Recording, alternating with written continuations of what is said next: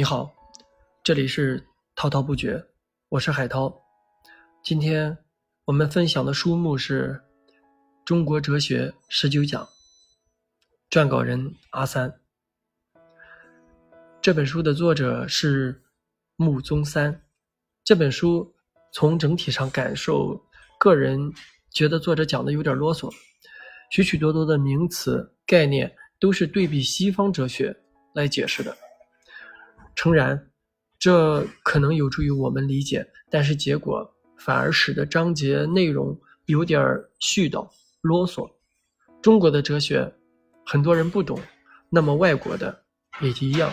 用一个名词来阐述一个名词，原本也不一定容易理解。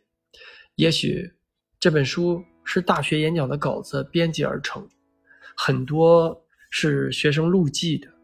所以在所难免的内容不够精炼，所以这是个缺点。下面来谈优点。这本书的优点是什么呢？可以这样说，本书只谈了一个问题：中国的儒家、道家、佛家以及魏晋精神从古至今传承的文化，到底是讲了什么？有何功用？怎样思考的？这是一个问题吗？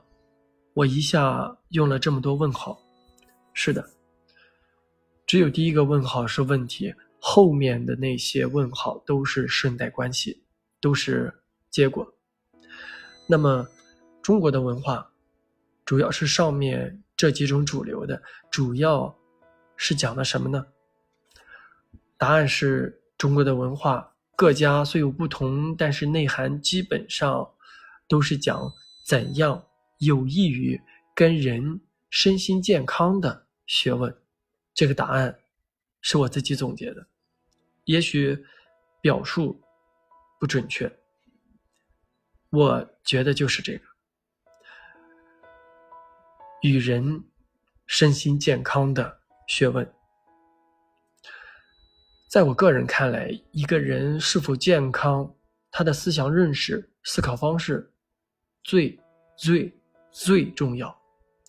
身体上的疾病反而最可以忽略。诚然，身体上的疾病很多让人痛苦不堪，甚至很多人忍受不了，选择结束生命，这确实让人感到悲伤。这一点。我是站在外人的角色来讲的。如果本人思想通透了，便也没有什么好悲伤的。儒家之道，从孔孟到现在，一直都是我们所思考的主要思想文化知识。为什么？因为儒家所讲的内容便是道德。也就是人道德的社会功能不必多说。对个人来说，为何有益于健康？从卢梭的人类契约论来讲，我们最害怕的东西其实是丛林法则，也就是你想实施你的黑暗面，但是你不确定别人是否也是这样，这对个人是大恐惧。相当于静默中的黑暗，要面对的是未知，所以需要人，需要道德。当你高尚起来，恐惧没有了，那么个人也就健康了。关于能做到什么程度，能不能舍身取义、杀身成仁，那就看自己的认识了。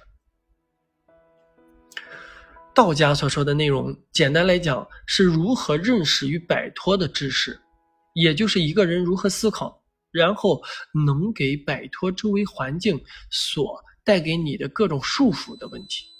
一个人若是认识到位了，那么什么困难又是解决不了的呢？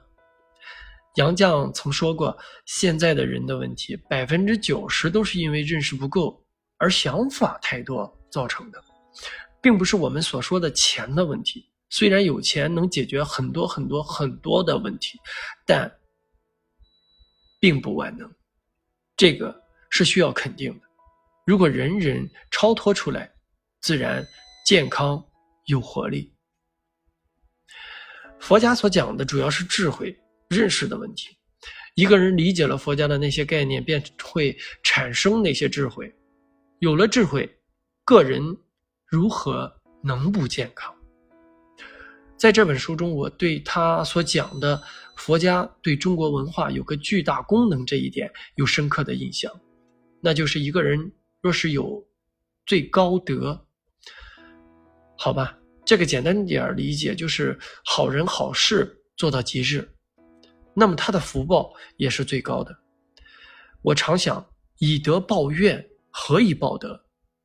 儒家、道家都没有肯定好人。就有好报这个问题，而佛家讲了，即六道轮回中的东西都能成佛，这完善了关于道德执行问题的链条。